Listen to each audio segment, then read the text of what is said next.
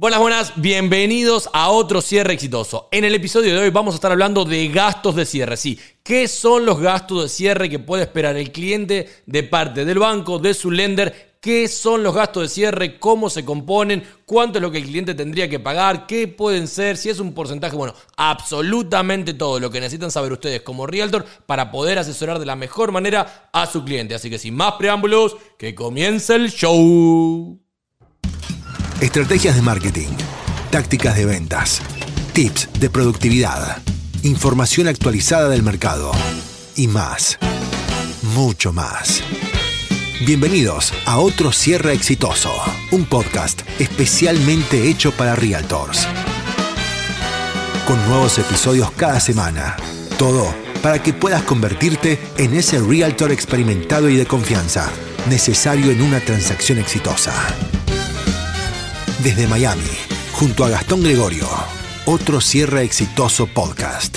Sean todos bienvenidos. Buenas, buenas, los saludo nuevamente quien les habla, Gastón Gregorio. Como les dije al principio del episodio, vamos a estar hablando de gastos de cierre. ¿Qué son los gastos de cierre? Bueno, miren, vamos a arrancar por el principio. Hay algo que a mí no me gusta, pero yo sé que muchos realtors ustedes lo dicen, no, que es el 1, el 2, el 3, el 4, el 5, el 6. Pareciera que estamos diciendo las tablas o sumando. No, no, no, no es un porcentaje. ¿Por qué? Porque si el loan amount, el monto del préstamo o el precio de compra es muy pequeño, ese porcentaje es aún mayor. Y si es muy grande, obviamente ese porcentaje va a ser muy pequeño porque también tiene un límite, las cosas tienen un precio. Entonces, a mí, particularmente, por ir encima en contra de prácticamente todo lo que dicen los realtors, no me gusta decir un porcentaje. Sí me gusta separarlo en categoría y acá vamos. Lo primero que tienen que entender, vamos a entrar en la, primera etapa, si lo quiero llevar como es el CD, el Closing Disclosure. Ustedes van a empezar a encontrar allá por la línea de los 800, van a encontrar lo que son justamente los gastos de parte del lender. Después se van a encontrar con los gastos que tienen que ver en relación en cuanto al appraisal, el crédito o boberías de esas que generalmente se pagan por fuera del cierre. Y también van a encontrarse con los gastos de la compañía de título quién es el intermediario durante toda la transacción. Pero además se van a encontrar con los gastos que yo les llamo gastos del gobierno, que es parte de la ciudad, taxes y ciertas cosas que tienen que pagar en relación al préstamo o al precio de compra y se dividiría entre eso lo que es gastos de cierre, porque es un gasto justamente para hacer el cierre de la propiedad. Oye Gastón, qué gran cosa que estás diciendo, me lo está diciendo lo mismo, pero más lento. No, es importante que sepan que el gasto de cierre va hasta ahí. Se pueden agregar o no alguna que otra cosa, pero entra en esas categorías, por así llamarlo, si estamos viendo el CD, que es el Closing Disclosure, que es el documento que el cliente cierra, que el cliente firma a la hora del cierre. Bien, aparte de eso tenemos Estimated Prepaid Items o directamente cosas que van en reserva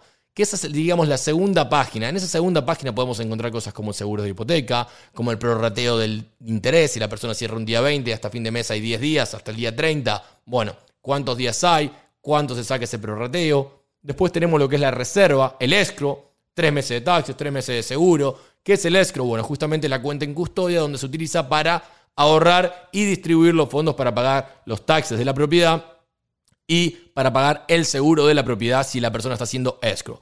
Simplemente hablamos de esas categorías, pero yo hoy iba a hablar de los gastos de cierre como tal de parte del banco. Pero antes de entrar en esta materia, que ya les prometo que entro, sepan que los gastos en cuanto a seguro, y prorrateo y seguro de hipoteca son gastos que van en relación de la propiedad. Técnicamente están mal llamado gasto de cierre. Entiendo que es el dinero que tiene que llevar el cliente al cierre si está comprando, pero están mal llamados gasto de cierre porque no son gastos de cierre. Es algo que es en relación a la propiedad. La persona está prepagando algo anticipadamente. Punto. Vamos a hablar de los gastos que tienen que pagar. No, porque si un lender, si un mortgage broker, si un banco tiene más o menos gastos. No, miren, yo les voy a explicar algo muy simple. Los gastos que tiene que pagar en cuanto a la ciudad, las stamps y todas esas cosas es exactamente lo mismo porque eso va de acuerdo al estado, de acuerdo a la ciudad o al condado, punto. Ahora, la compañía de título, ¿quién es el intermediario? Es algo que el cliente puede comprar, con, o sea, puede shop for, es como se llama en inglés, que el cliente puede escoger es la palabra. O sea que le puede pedir los gastos anticipadamente y dice, no, estos son muy caros, me cobran 1.200 de sermen closing fee, este me cobra 300 dólares. Bueno, en ese rango que le estoy diciendo es básicamente lo que se mueve, 300 o 1200. Estamos hablando de mucho dinero para el cliente, son 900 dólares, que es mucho dinero a la hora de un cierre, sobre todo si estamos contando en cuanto a un préstamo pequeño o una compra pequeña. El cliente puede escoger, tiene el derecho de escoger, salvo que esté estipulado en el contrato, y con nosotros, al menos con nosotros, no hay ninguna preferencia y no debiera ser así por ley con nadie. Pueden escoger a quien el cliente quiera o quien ustedes quieran y siempre y cuando tenga el consentimiento del cliente. Dicho esto, hablemos del lender, de la parte que nos involucra a nosotros. Generalmente, nosotros, relativamente en préstamos que son convencionales y préstamos FHA, tienen un flat fee sin importar el monto, que es de procesamiento y de análisis de crédito, que es el underwriting fee. Esos dos son los únicos gastos que el cliente tiene predeterminados. Y después, si existe o no a la hora de poder llegar a comprar puntos. ¿Qué es comprar puntos? Simplemente es que el cliente califica para un interés más alto, pero desea llegar a un interés más bajo. Generalmente se mueve un pequeño entre .25 de interés, .375, dependiendo, pero eso no es específicamente lo que quiero llevar a cabo, ni lo tomen como blanco y negro, por favor, pero se les va a cobrar, cada punto representa el 1% del monto del préstamo para poder obviamente llegar a un interés más bajo. Entonces a veces la persona dice, ay, le están dando tanto interés, pero están cobrándole puntos. ¿Por qué? Porque lo están obligando a pagar anticipadamente la diferencia entre el interés que calificaba al interés que no calificaba. Y eso se puede determinar a través del APR. Con el APR uno puede comparar justamente gastos de cierre contra gastos de cierre en un número, en un interés. Generalmente el APR tiende a ser un poquito más alto que el interés y ahí uno puede ver realmente cuál es el costo verdadero de la transacción. Pero si ustedes quieren llevarlo a materia más simple, fíjense en simplemente cuánto es lo que está cobrando el lender, el banco, el mortgage broker, quien sea en la transacción y comparar contra el interés que le están dando y punto. El resto, cuando el cliente dice, que me están cobrando muchísimo, que son 10, 15, 20, 30, eso lo pone el cliente, el realtor, el vendedor, el escrow. Les voy a contar una historia. Me pasó hace poco, la persona ya cerró, así que le mando un fuerte saludo. Los otros días también hablé de, de algo parecido y también me mandaron el saludo por privado. La primera llamada que hago al cliente le digo, bueno, mire, hablamos cuando ya lo precalifiqué, tiene que llevar tanto dinero al cierre. Me puse el grito en el cielo, prácticamente fue como que, ah, no, pero espere, usted tiene una propiedad. No, no, porque dos segundos, se calmó, les pido, pero usted tiene una propiedad que paga casi mil dólares de taxes al mes.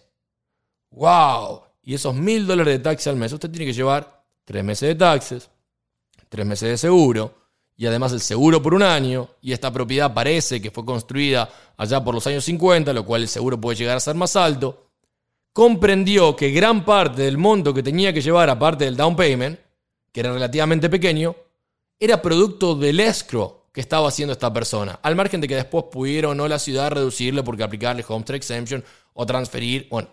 Entonces, se entiende que es importante desglosar los gastos de cierre y no hablar de porcentajes porque pueden, aparte de hacerlo mal, pueden directamente eliminar o autoeliminar a un potencial comprador simplemente por hablar de eso. ¿Cuál es la manera correcta? Primero, hablen con el banco, hablen con el lender, hablen con el oficial de préstamo y díganle, mándenme cuáles son sus gastos. No, mire, son estos, que sé yo, 4.95, 9.95, punto, ya está, listo. Flat fee en un préstamo convencional o en un préstamo de FHA, listo. Ok, por decir un ejemplo, ¿no? Bueno, listo. ¿Algún otro gasto más? No. Mándeme, por favor, a la compañía de título un CD con los gastos de ustedes. Ok, fantástico. Bueno, lo pueden hacer con los gastos de mi lender, ustedes y los gastos de ustedes, ponerlo todo junto sobre este préstamo. Entonces tiene un estimado ya de antemano, un preliminary CD. ¿Para qué? Para que se pueda determinar cuánto va a ser lo que la persona tenga que llevar al cierre o tenga que hacer en un refinanciamiento si es un refinanciamiento o mismo en la venta de una casa ya lo pueden determinar. Por eso es extremadamente importante que entiendan que gastos de cierre es lo que vulgarmente y y, erróneamente se llama a todo, el conjunto de todo, pero no se puede poner todo en un conjunto, porque no podemos poner gastos que no van a cambiar, hágalo con quien lo haga, que es el Estado, el condado, y los gastos que sí la persona puede elegir con quién hacerlo. O si la persona quiere llegar a un interés porque prefiere ponerlo en un cuadro y quiere llegar a ese interés y tiene un costo más elevado. O si tenemos directamente cosas en relación al escro de la propiedad en cuanto a los taxes y en cuanto al seguro. Para redondear, Estamos hablando de cuáles son los gastos de cierre de parte del banco. Bueno, generalmente eso tiene que ir en un flat fee, a no ser que tengan otro tipo de costos que puede ser originación y esa originación puede ser simplemente porque estén trabajando tal vez con un oficial de préstamo que trabaje para un mortgage broker o simplemente tiene un costo de originación porque es para llegar a determinado interés. Pero eso lo van a ver Y les voy a aclarar algo. Una vez que se les dio un loan estimate, cuando salieron los disclosures, el oficial de préstamo tiene que respetar eso o ser inferior, no lo puede cambiar. Así que es extremadamente importante que sepan que su cliente tiene la garantía y la seguridad por ley de que una vez que salieron esos disclosures no pueden cambiar. Y si hay alguna diferencia dentro de los números de cosas que el cliente eh, no puede comprar, no puede elegir, porque así es como se dice en inglés, shop for, muchísimas veces el loan officer se tiene que hacer cargo de esa diferencia, el lender se tiene que hacer cargo de esa diferencia, o sea que no hay sorpresas a la hora del cierre si los números están de antemano bien, bien aclarados. Nada, soy un eterno agradecido, muchísimas gracias, hasta el próximo episodio. Muchas gracias por sintonizar este episodio de Otro Cierre Exitoso Podcast con Gastón Gregorio. Te esperamos en el siguiente capítulo, con el único propósito de seguir creciendo juntos. Seguí nuestras actualizaciones por Instagram y Facebook. Encontranos como arroba Gastón Gregorio Mortgage y convertite en ese realtor experimentado y de confianza que se necesita en una transacción exitosa. Hasta la próxima. Este episodio fue presentado por Gastón Gregorio, oficial de préstamo con licencia número 385488, gerente de producción en Paramount Residential Mortgage Group, dirección 815 Norway 57, Avenida Suite 203, Miami, Florida 33126. El material e información en este podcast es de índole educativo dirigido a profesionales en la industria de bienes raíces. Toda la información proporcionada en este episodio se limita al día de la fecha de la publicación y está sujeta a cambios y terminación sin previo aviso. Esta no es una oferta ni compromiso de préstamo. Los préstamos están sujetos a la aprobación del comprador y propiedad. Tasas, costos y términos pueden cambiar sin previo aviso.